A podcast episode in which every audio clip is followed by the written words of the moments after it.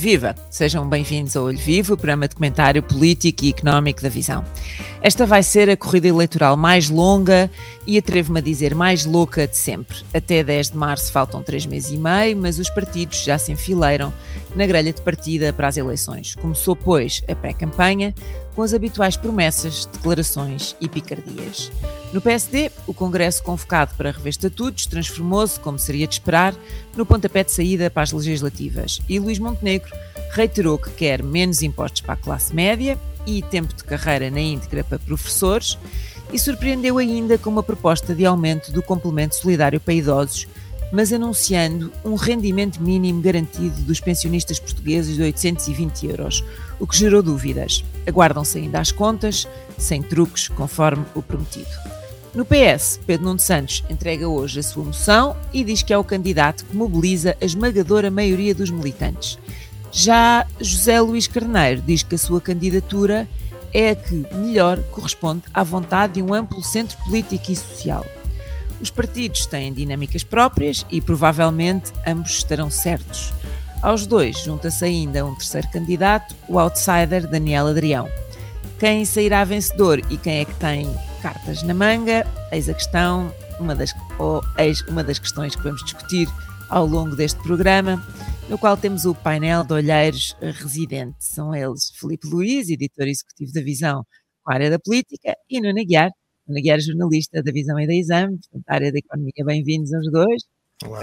Uma semana política muito animada um, e começamos precisamente com o PSD, com as propostas apresentadas pelo líder Laranja no Congresso.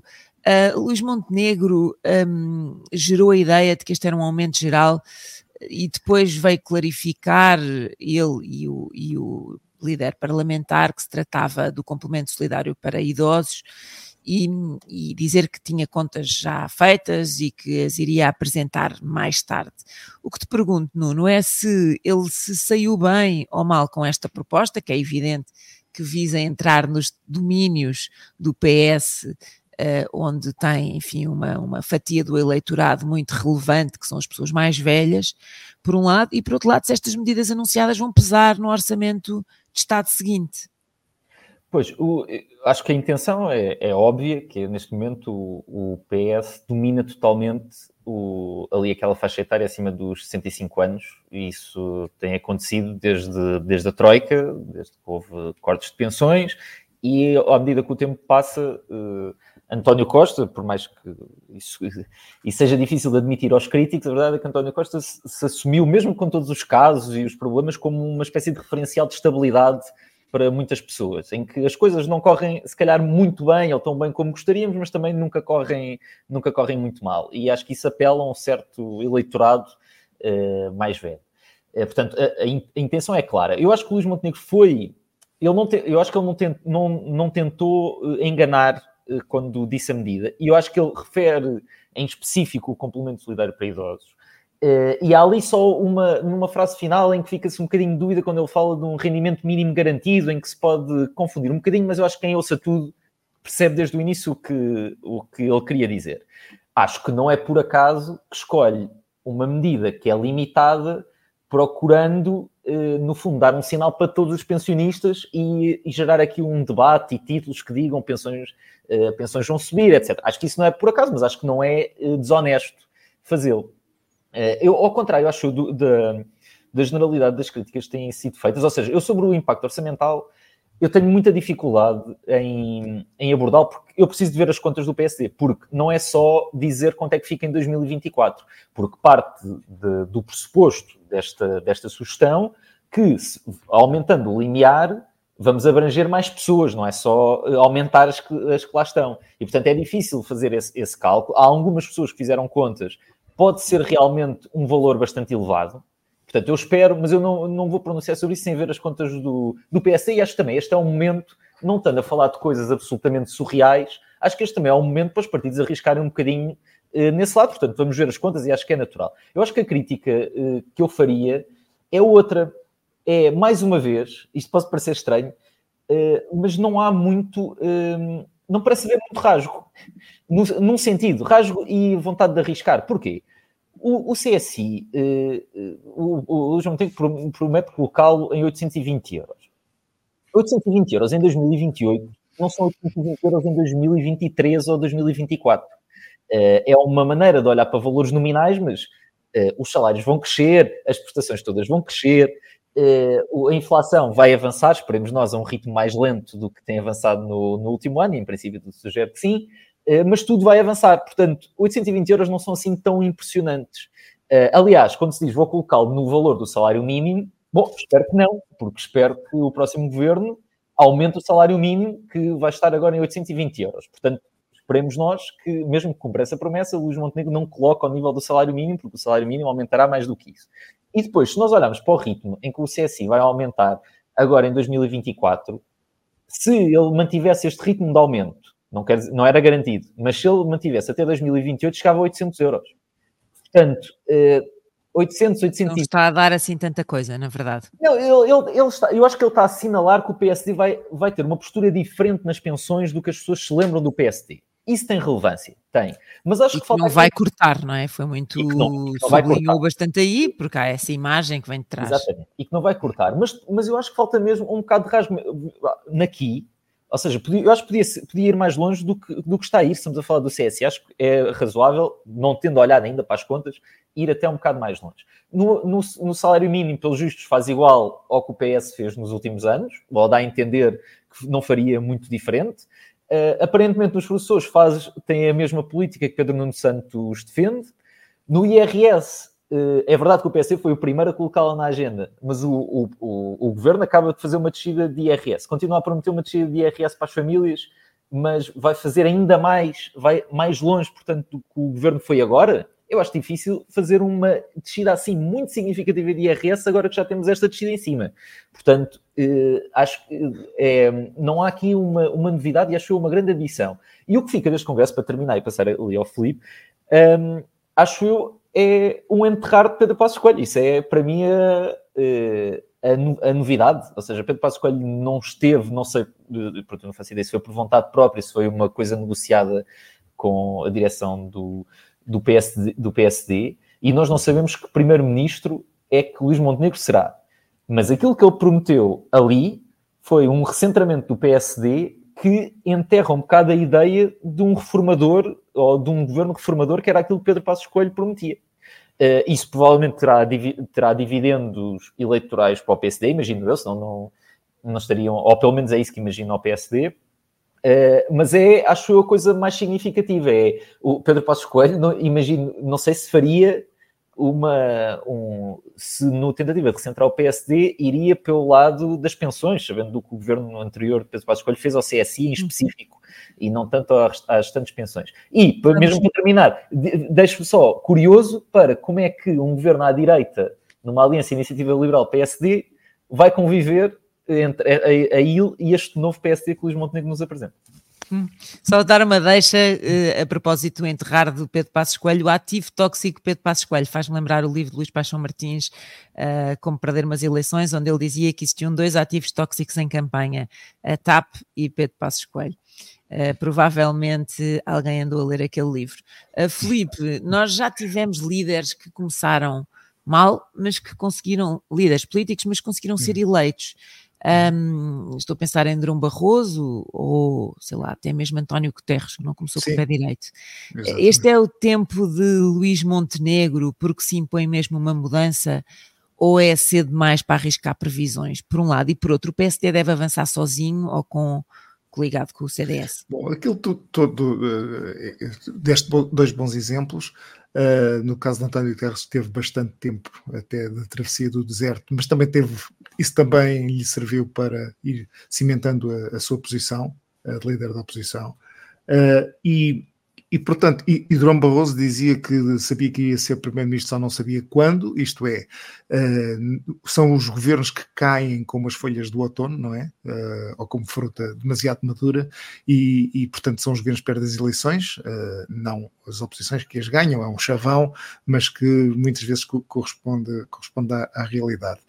a forma como o governo caiu, o governo não cai o António Costa não se demite uh, por razões políticas, é devido a um, a um processo judicial, a um, a um escândalo político-judicial, se, se assim quisermos pôr, o que faz com que a natureza uh, da, da, queda deste governo, ou a sua origem, seja muito especial e de consequências imprevisíveis nas urnas. Não sabemos como é que os eleitores vão uh, assimilar esta informação, não é? Uh, sobretudo porque há aqui altos e baixos, ou seja, é um processo judicial que entrou com uh, entradas de leão o Ministério Público e que depois de, da primeira fase da instrução, com as medidas de coação que foram impostas aos, aos tem um bocadinho saída de sendeiro, portanto houve aqui, retirou-se aqui alguma, algum clímax neste processo e portanto toda esta, toda esta informação é uma informação nova que nós nunca vimos uh, antes de eleições, não é?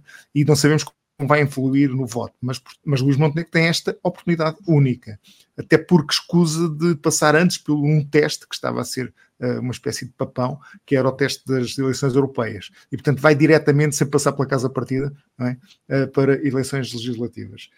estas promessas de, do líder do PSD Uh, bom, relativamente ao, ao complemento uh, uh, para, para, idosos, ele não, também, também acho que não foi, não, não, não foi desonesto, não, não quis enganar, mas ou terá sido mal brifado ou induziu em erro as pessoas, porque senão não era possível, não era preciso depois o líder parlamentar no dia seguinte vir explicar o que é que ele quis dizer, não é?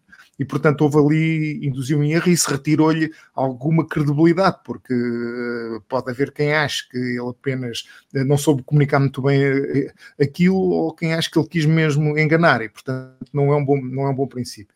É verdade que estas medidas complementares, estes apoios extraordinários, uh, significam muito pouco uh, em relação ao bolo orçamental. E não, não tem muito impacto orçamental uh, o que, nem na segurança social, digamos, portanto, o bolo forte da segurança social são as pensões, uh, entre outras coisas, mas fixas, não é? Aquelas que, que, que são automáticas, uh, e depois estas medidas que têm uma abrangência variável, variável no tempo, variável nas pessoas que abrangem, é preciso que as pessoas sejam elegíveis, para, seja para o RSI, seja para, para este complemento social para idosos. Portanto, também, hum, também varia e também o, o, impacto orçamental não é assim tão grande. Só que do ponto de vista político é muito importante, porque é aqui que os políticos podem eh, fazer o seu, o seu, o seu regateio e o seu leilão, não é? E portanto isto tem muito, tem muito impacto do ponto de vista da percepção das pessoas. E isto dos idosos e dos pensionistas, e dos pensionistas não idosos, enfim, os pensionistas, do modo geral, eh, é um filão eleitoral. E o que nós podemos dizer, quer das, das declarações dos, do, do, do, PSD, quer das declarações conhecidas até agora dos candidatos uh, à liderança do Partido Socialista e de outros partidos, é que estamos num tempo em que abriu a caça ao pensionista. Abriu a caça ao pensionista, abriu a caça ao voto do pensionista. Uh, e isto tem muito a ver com as, a sociologia eleitoral, não é? Isto, terminar, não quero alargar muito sobre isto, mas eu até escrevi esta semana sobre isso na visão. Há nichos de mercado eleitoral que condicionam muitas políticas públicas. Em Portugal, um milhão e meio de eleitores pode eleger um governo, tranquilamente é, um, é, é uma a, margem de, de, eleitores que podem eleger um governo e, e tomar decisões, decisões definitivas, pelo menos em, em, termos de legislatura, é cada vez mais pequena. Uh, e, isso, e isso faz com que os partidos apostem muito em nichos de mercado. E por isso é que neste momento nós vamos ter, até o fim, para além do, do, resto da, dos argumentos eleitorais, em que o, a própria justiça não estará ausente, e a corrupção e o que aconteceu que deu origem à queda deste governo, mas em termos de propostas para o futuro, não se vai falar muito de reformas e vai-se procurar é aos professores, é aos médicos, é aos pensionistas, vai-se procurar atingir uh, nichos de mercado e, e, e, fazer, garantir com que haja uma fatia que seja decisiva para depois uh, decidir, de, decidir também, passo o pleonasmo, uh, a composição do, do, do, próximo governo e do, da, de, do próximo Parlamento. e, isso, e isso depois deixa para trás outras coisas que, que são precisas, que são necessárias que se façam, reformas e, e outras medidas que, que, ficam esquecidas debaixo do tapete porque não, não dão votos. Estou-me a lembrar de coisas como a reforma das florestas, a, as, a reforma dos recursos, das infraestruturas para, para, aproveitar os recursos hídricos, essas coisas todas nunca, nunca aparecem, e que são estruturais uh, e que nunca aparecem nas campanhas eleitorais porque não dão votos nem vão atingir aquele nicho de mercado que se quer conquistar. Uh, portanto, esta caça ao, ao pensionista, vocês vão ver, vamos estar atentos, que vai ser um discurso muito, muito, muito virado para aí. Uh, só para acabar, ele também, uh, o Luís Montenegro também, uh, isto não é novo, o PSD já tinha proposto, uh, que admita a reposição integral do tempo congelado dos professores. O, se for Pedro Nuno Santos a, a, ganhar a liderança do PS, eles vão estar de acordo. Portanto, não há aqui nenhum conflito entre. Portanto, Pedro Nuno Santos sobre isso não pode dizer nada, a não ser a ladainha de que foi Passos Coelho quem congelou, o governo quem congelou as carreiras e que o Partido Socialista até as descongelou em parte, uh, terá, esse, terá esse argumento, mas o, a proposta para o futuro é igualzinha à de Pedro Nuno Santos. Mas, mas olha, já... Sim, desculpa, sim, ambos sim. têm uma coisa muito curiosa, que é Pedro Nuno Santos, por disciplina de voto, votou contra aquilo que diz sim. que é a sua convicção, e Luís Montenegro, para tentar ganhar o PSD, atacou Rui Rio por Rui Rio defender a reposição de, da carreira dos professores, que entretanto recuou, e o Luís Montenegro utilizou isso como um ataque para a luta interna do PSD. Portanto, ambos têm uh, algumas contradições. Contradições entre ambos, no comportamento passado de ambos e nas decisões de, de voto, etc., e nas declarações, há contradições uh, ambos, uh, de ambos nessa, nesta matéria, sem dúvida nenhuma. Mas as contradições, como sabes, nos, no que os políticos dizem, no que dizem no, dali a um ano ou dois, uh, se formos por aí, há muitas em muitos, em muitos assuntos, em muitos temas. mas isto é interessante, é interessante porque o, o, o método é o mesmo também, é uma reposição faseada no tempo. Vamos ver vai haver uma espécie de leilão para ver qual é o tempo que cada um defende, mas há aqui também, há aqui também esta curiosidade. Hum. Eu, eu confesso que hum, estava a ouvir-te, Filipe, há de facto muitas contradições nos políticos ao longo dos tempos, as pessoas vão mudando e vão evoluindo, já sabemos que é assim. Mas acho que mas faz-me alguma confusão hum, quer dizer, ver uh, neste momento, eu percebo Luís Montenegro, está num impasse, não é? Ele tem que uh, afastar-se do pacismo, do qual foi um dos principais rostos, uh, como líder parlamentar. ele é herdeiro do pacismo, mas tem que se afastar dele porque tem que se afastar dessa herança da austeridade que pode ser muito pesada na hora de, de votar e ele já percebeu isso.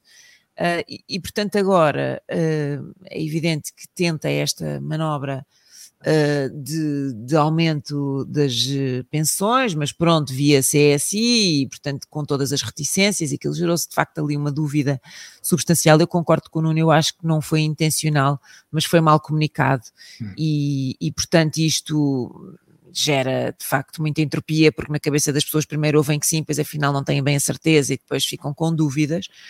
Um, e acho curioso porque quer dizer, uh, o PSD votou há bem pouco tempo contra a subida das pensões e fez isso sucessivamente.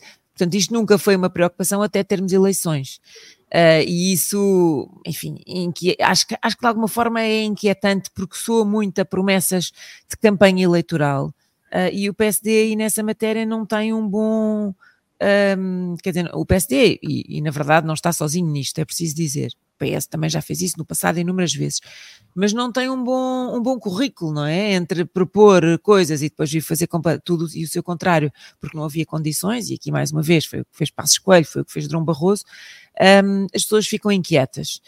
Uh, portanto, eu não sei se não seria melhor ter mais cautela na apresentação da medida, mas mais solidez e, e uma coisa que não gerasse dúvidas do que isto apresentado desta forma.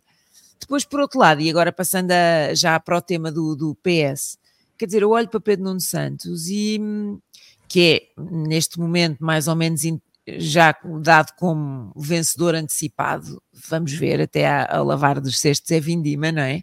Uh, mas quer dizer, quando olhamos para aquilo, ele que foi um homem que fez todo o seu percurso pela ala esquerda, foi do, do, do chamado grupo dos jovens turcos, Uh, disse sempre que a linha estratégica do PS tinha que ser aproximação do uh, Bloco de Esquerda e do PCP, nunca quis nenhuma, uh, entend, nenhum entendimento ou, nenhum, ou, ou, mais do que entendimento, nunca não tinha nenhuma uh, ponte de contato, nem coisa nenhuma com o, o PSD, uh, neste momento vimos-lo claramente a, a, a, pescar o olho ao centro e numa manobra de aproximação do centro. Isso é, é bastante, é, parece-me bastante evidente. Um, e, e, pronto, é, é verdade que ele percebe que não se ganham eleições sem ser ao centro, não é? E isso é uma coisa que Pedro Nuno Santos uh, tem como presente. Uh, mas vir agora dizer que nunca foi esquerdista, uh, que sempre foi social-democrata, e aqui social-democrata no sentido europeu, leia-se, uh, que é à esquerda, nós é que temos esta coisa específica de sui generis, de termos um partido de centro-direita que tem o nome de social-democrata. a mesma coisa que disse também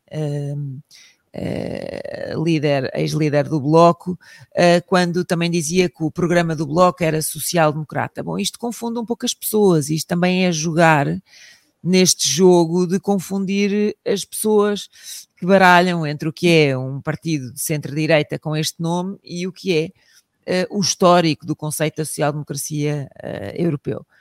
Portanto, acho que há aqui assim do, nos dois uma tentativa de aproximação ao centro e de afastamento do que, é do que foi o seu passado, uh, que é um pouco confusa e que sim, ok, vê-se mesmo que já estamos em campanha eleitoral e que vale tudo na hora de ganhar votos.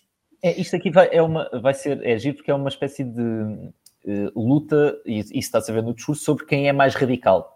Uh, e vai haver acusações, ou seja, o, o, Pedro Nuno Santos já ouvimos dizer que se o PSD governar, mesmo se eu chega, será o, o, o, partido mais à direita, a governação mais à direita de sempre, porque terá que fazer um acordo com, com a IL, uh, que é bastante mais liberal que o, que PSD, e ao, e ao, mesmo tempo, claro, que Montenegro, vimos aquelas declarações no Congresso, de chamar Gonçalvista uh, Pedro Nuno Santos, em, uh, em, que estamos a ver o nível de retórica, estamos, ainda estamos em novembro e o nível de retórica já está assim, e vai ser com acusações mútuas de radicalismo. O giro aqui é que uh, Pedro Nuno Santos é do partido que está a governar e parece apresentar-se como alguém que quer fazer coisas, e o Luís Montenegro parece estar a colar-se de alguma maneira do género: não vou fazer ondas, não tenham medo, eu não vou fazer ondas eh, em relação a este governo, que o Luís Montenegro depois tem uma linguagem bastante agressiva para criticar António Costa. Mas, no fundo, as últimas comunicações dele é dizer eu não vou fazer uma coisa assim tão diferente do que tem sido feito no, nos últimos anos, a não ser, se calhar, na parte pessoal e das relações, isso há muitas críticas, claro.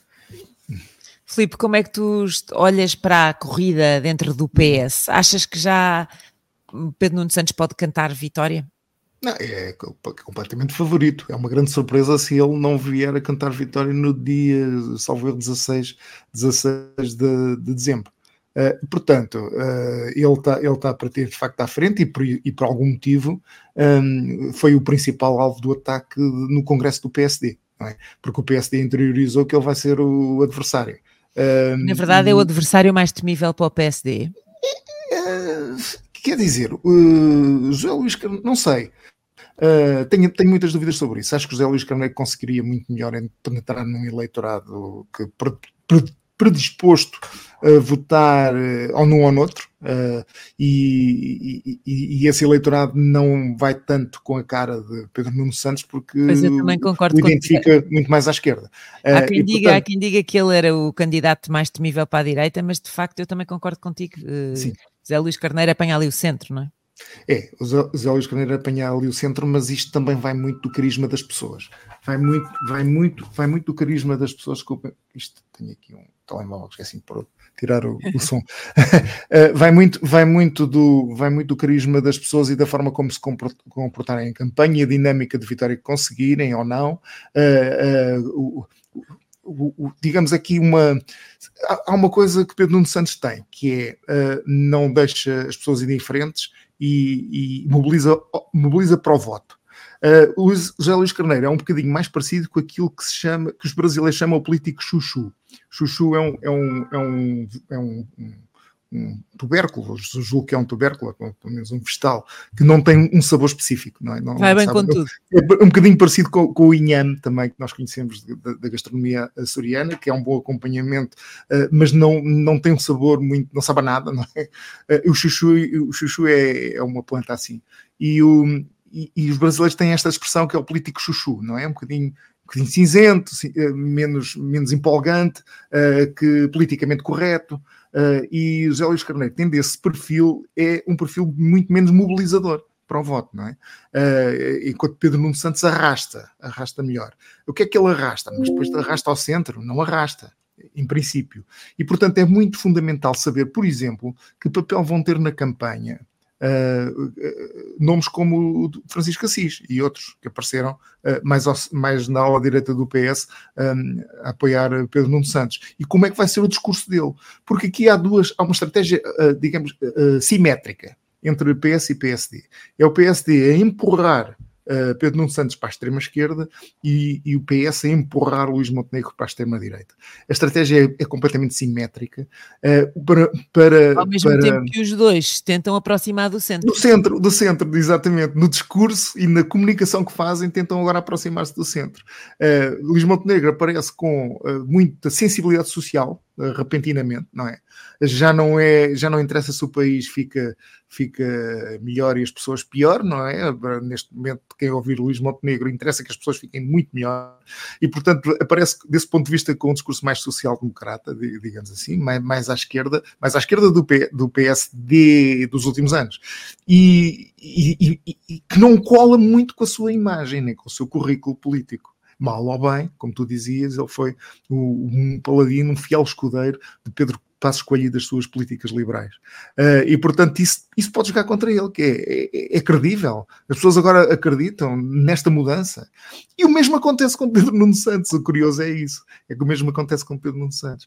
Uh, quando ele diz que eu, eu sempre fui um social-democrata, democrata, obviamente, que está uh, a ir pelos padrões da social-democracia uh, tradicional europeia, que é igual ao socialismo democrático, digamos, que era, que era digamos, a, digamos, a ideologia de, que, que, está na origem, nas origens da fundação do PS, de Mário Soares. Uh, mas mas ele, ele sabe que esse epíteto de social-democrata o cola muito mais ao centro do que se disser que ele, eu sempre fui socialista. Claro. É? E essa semântica tem, tem, tem bastante importância. Claro, e é óbvio que ela usa, é óbvio que ela é. usa não, há, não à toa, não é? é exatamente, é mesmo para, para, para, se, para, para, para limar as suas arestas mais radicais. Uh, e, e, e, tal como, como Luís Montenegro também tem o mesmo problema. Isso cola com a persona que nós conhecemos com todo, com, todo, com todo o seu histórico na, nas declarações e nas, nas, posturas, no seu combate político. Há uma coisa interessante que é, uh, e, e, sai na visão esta semana uma peça sobre o PS e as estratégias. Uh, Pedro Nuno Santos, apesar de tudo, tem uma uh, tem ali um perfil tem ali um perfil, aquela imagem muito impulsiva, muito radical e muito, muito uh, extremada em algumas matérias, mas tem um perfil de negociador que as pessoas já, já se esqueceram. Uh, e, e, isso vai, se ele for o líder do PS, ele vai puxar por isso e o Partido Socialista vai puxar por essa faceta na campanha. Ele não foi apenas o pivô das negociações com os acordos do, dos, dos partidos à esquerda, as suas habilidades, as suas competências uh, de, de, de, negociador foram aproveitadas por António Costa quando houve a crise, que as pessoas já se esqueceram, mas dos caministas de matérias perigosas, em que aquilo, quer dizer, tirando a pandemia foi aquilo que, que, que, mais esteve perto de parar completamente o país, de impedir Bom, também na TAP, não é? Depois não é? houve coisas que correram na... bastante mal, mas também na TAP. É verdade, e na TAP, na origem, também, também, tem, também tem esse papel. E, e, e, e nasceram-lhe os dentes nas empresas. Exato, não é por acaso que ele diz que não é só o neto de sapateiro, é filho de empresário. E, portanto, nasceram-lhe os dentes também nas empresas e sabe falar com os, com os empresários, que sabe falar aquela linguagem. Portanto, isso pode pode, pode haver aqui algumas surpresas desse ponto de vista. Se isso vai ser ou não apreendido pelo eleitorado, pelo homem da rua, eh, eu tenho algumas dúvidas. Hum. Eu acho, agora para acrescentar, nós ainda não falámos disto, eu acho interessante olhar para as sondagens e para o que elas mostram. Uh, realmente o que nós temos hoje, o que é bastante evidente, é uma taxa enorme de indecisos. Isso é, é esmagador. As pessoas estão ainda muito baralhadas e provavelmente vão estar baralhadas uh, praticamente até ao fim. Uh, e estas últimas sondagens para a RTP, para o público e para a Antena 1 mostram isso, uma taxa de 22% de indecisos. Uh, depois conseguimos perceber meia dúzia de coisas, ou duas ou três, não tenho tempo para tanto, que são muito evidentes. A primeira é que se há um grande beneficiário desta crise política, esse beneficiário é o Chega. E isto mostra estas sondagens, como mostra todas as outras anteriores. Ele nesta sobe, o Chega nesta sobe de 10% para 16%, um, a iniciativa liberal também sobe, é verdade, mas na verdade o Chega neste momento está uma espécie de elefante na sala com quem ninguém quer dançar, não é? Uh, porque uh, tanto o, o PSD como a própria iniciativa liberal já disseram que não queriam uh, nenhum acordo com o Chega e o próprio Chega diz que só uh, viabilizará orçamentos caso uh, tenha presença no governo, coisa que ambos os partidos recusam. Portanto, a coisa hum, está mais ou menos, parece que são votos que ficam mais ou menos ali sem resultado útil ou retorno útil a, a manter-se, o que tem sido a palavra dada pelos líderes políticos da direita. É diferente de saber se isso vem a acontecer ou não, porque perante a circunstância pode ser de facto diferente. Um, depois, também é evidente que o PSD não capitaliza com a crise política uh, e, e, e, que o eleitorado não vê ainda, pelo menos ainda, Luís Montenegro como uma alternativa viável, uh, porque de facto o PSD não descola. Uh, e o PS, estranhamente, aguenta-se ali uh, num, patamar que parece ser o mínimo dos mínimos, que é este patamar dos 28%, sendo que as sondagens foram feitas numa altura em que o governo é apanhado com um escândalo de, de, corrupção, com 75 mil euros, ou mais de 75 mil euros em notas apanhadas no, no gabinete contigo ao do primeiro-ministro, com um sem líder uh, num processo eleitoral, portanto sem líder ainda escolhido, Portanto, com todos estes problemas, apesar de tudo, o PS consegue ficar só a um ponto do PSD. Portanto, é muito evidente que há um problema no PSD, não é? Que não consegue uh, impor-se como alternativa. Uh, agora, três meses e meio é uma eternidade em política, não é? Vamos ver uh, o, o, quem será o novo líder do PS e, que, e como é que se vai posicionar, como tu dizias, Filipe vai fazer uhum. bastante uhum. diferença.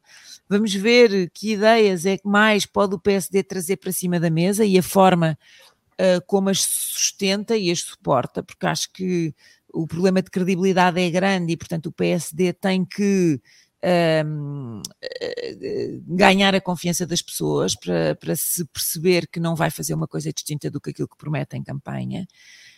Um, e, e, vamos ver uh, como é que depois tudo se vai acontecer se de facto o Chega for um partido com este, este peso eleitoral tão significativo, uh, o, o, como é que depois uh, a direita resistirá à tentação de, apesar de tudo, chegar a acordo com, com um partido como este. Agora, eu acho que não, não há soluções de ingovernabilidade, só para terminar, há, há partidos e há políticos que não estão à altura dos desafios. E, e, e, portanto vamos ver como é que depois uh, se equilibrarão as forças. Eu acho é que podemos de facto vir a ter ciclos mais curtos e muito mais instabilidade adiante. Tu há bocado perguntavas. Se querem dar uma se... ronda rápida? Era só uh, que esqueci, acabei por não responder a uma das tuas questões, que Sobre era. Sim, sobre a coligação, vantagem ou não de coligação.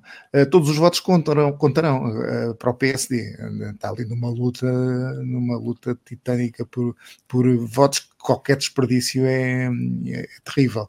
E, portanto, se calhar, eu, eu, enfim, do, dos partidos à direita, eu só vejo o CDS e depois outros partidos sem, sem expressão histórica parlamentar, uh, como, como Carlos Medas fez em Lisboa, uh, mas que consegue com que votos que podem estar completamente dispersos e inúteis possam servir para alguma coisa. E desse ponto de vista interessa, de facto. E, mas dos partidos à direita dos partidos assim sonantes, só o CDS é que, é que estará interessado, é a Iniciativa Liberal. Esquerda, eh, já, chega, já sabemos que não, e, e, e, e, Iniciativa Liberal recusou, não é? E realmente não tem grande interesse. A Iniciativa Liberal tem uma perspectiva de crescimento e quer uh, contar os seus votos. Uh, o CDS é uma forma de, à boleia de uma coligação, voltar ao Parlamento. Sozinho não se sabe se consegue. Agora, o que é que vale hoje o CDS? Atenção com o CDS em, em uh, nas últimas eleições teve mais votos do que o PAN e mais votos do que o LIVRE. Uh, a questão é que estavam dispersos e não deu, como, com o método Donto, uh, para eleger deputados. Se houvesse um círculo nacional, se calhar tinha é? conseguido. Pois, se tivesse, claro. muito disperso, mas se houvesse um círculo nacional a aproveitar estes votos, talvez tivesse conseguido. E, portanto, isso pode ser, pode ser bom, mas não sabemos é, o que é que vale hoje, não é? Passados estes dois anos, uh, tendo desaparecido de, do Parlamento e, da, e, e dos holofotes, uh, se, se, ainda, se ainda vale a pena. Uh, portanto, é um bocadinho incógnita. Pelo seguro, julgo que o PSD não teria nada a perder em fazer esta sondagem, a não ser uns dois lugares uh, que, que queriam para militantes seus, não é?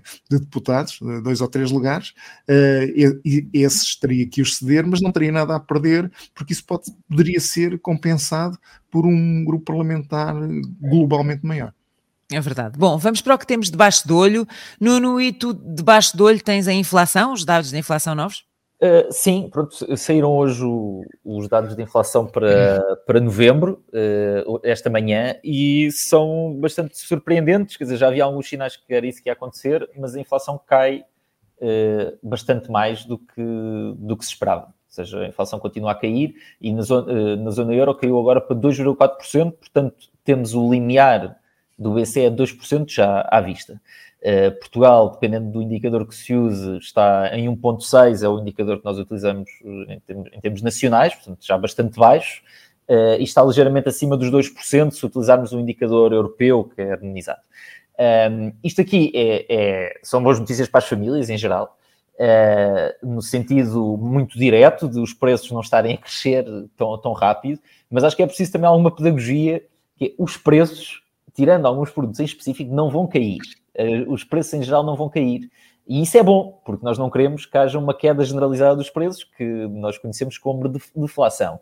Mas às vezes, quando se faz os diretos nas televisões e vai-se lá perguntar: olha, desculpe, já notou se o preço está a cair? Quer dizer, há algum hum. produto alimentar que pode cair, mas não é suposto os preços estarem a cair. Este nível de preços é onde ele vai ficar. É, é onde vai ficar e depois o, o, o objetivo é que os nossos salários acompanhem. Mas eu, eu escolhi este, este tema porque, eh, por um motivo específico que é a pressão sobre o BCE. O BCE neste momento o que diz é eu nem quero ouvir falar de descida de juros, nem me falem disso, eh, nós eh, paramos de subir agora, mas isto vai ficar alto por muito tempo, tem sido esse o discurso do, do BCE, e eu não sei até quando é que esse, que esse discurso vai aguentar. Os mercados já antecipam uma descida em abril, na zona euro está totalmente antecipada uma descida já em abril e mesmo que o, o BCE resista, por exemplo, até junho, eh, esta trajetória de inflação mostra que vamos ter níveis de inflação muito baixos durante os próximos meses e deflação em alguns países da zona euro, muito possivelmente. Eh, e, portanto, para se proteger aquilo que o BCE julga que é a sua credibilidade, ele talvez arrisque cortar tarde demais eh, os juros com consequências para todos nós. Uhum. Muito bem, então eu tenho debaixo do olho a COP28 que arranca agora. A, a, cimeira hum, começa em volta em controvérsia porque o país anfitrião é os Emirados Árabes Unidos e é o sétimo maior produtor de petróleo do mundo, tem a quinta maior reserva de gás e como se isto não bastasse ainda nomeou como presidente da COP o presidente executivo da Petrolífera Nacional. Ora, isto parece, obviamente, um, um conflito de interesses. Uh, alguém disse que é mais ou menos como meter uma raposa a tomar conta do galinheiro, uh, e, e, de facto é mesmo assim.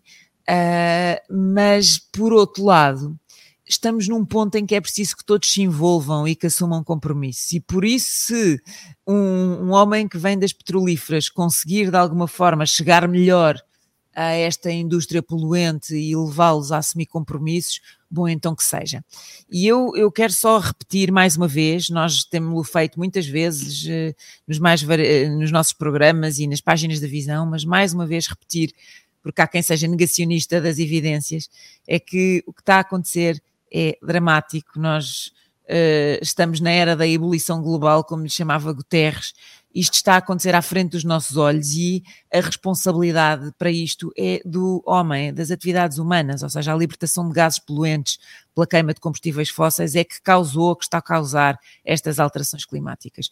E, e portanto, eh, nós estamos num momento crítico para a ação climática. Nós vimos o que foram os últimos uh, meses em matéria de recordes. Julho foi o mês mais quente sempre, provavelmente este ano vai ser o ano mais quente sempre.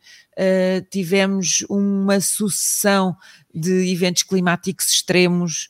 uh, ondas de calor cheias, terríveis, fogos completamente incontroláveis. Um, e, e, e, neste momento, vários estudos indicam que estamos num, num, num, a, a, chegar a, a, ao ponto de não retorno. O último relatório do Programa uh, da Ambiental da ONU dizia que nós estamos a caminho de 2,8 graus centígrados de aumento de temperatura.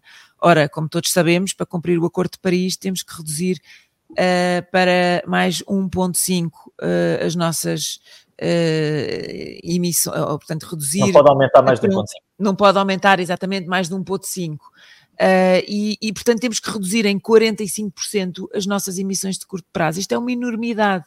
E, portanto, não vamos lá ao passo de caracol que a COP uh, tem vindo a conseguir ganhos, não é? É preciso uh, mais energia, mais velocidade, e eu gostava muito de ver isso nesta COP28, mas infelizmente não estou com enormes expectativas de que isso venha a acontecer. Filipe, tu tens debaixo do olho a morte de Henrique Kissinger. Sim, Henrique Kissinger morreu no dia em que estamos a, a gravar o Olho Vivo. Uh, e, e, é uma figura fantástica, com uma história de vida incrível, uh, muito controversa, odiado por uns, amado por outros, não deixa ninguém diferente. Uma, é uma das, das, últimas grandes figuras do século XX uh, que desaparece e também com muita influência ainda no século XXI. Ele publica um livro uh, com 90 anos, em 2014, A Ordem Mundial, uh, com uma clarividência extraordinária sobre a situação do mundo, onde, onde parece que adivinha tudo o que vai acontecer nos anos seguintes, quer na Rússia e Ucrânia, quer no Médio Oriente. Uh, portanto, com uma clarividência incrível. Uh, também li uh, apaixonadamente um calhamaço, que é o Diplomacia, que é uma obra definitiva sobre a diplomacia. tem para 1500 páginas, desde, desde o Cardeal Richelieu não é?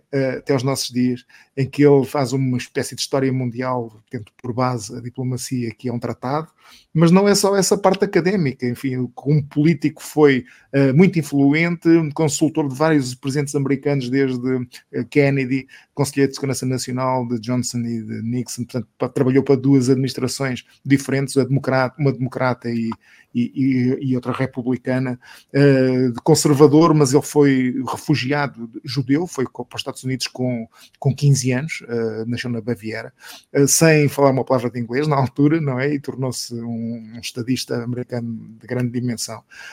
e um, responsável responsável por aquilo que alguns consideram, consideram crimes de guerra. Aliás, ele não podia entrar em alguns países.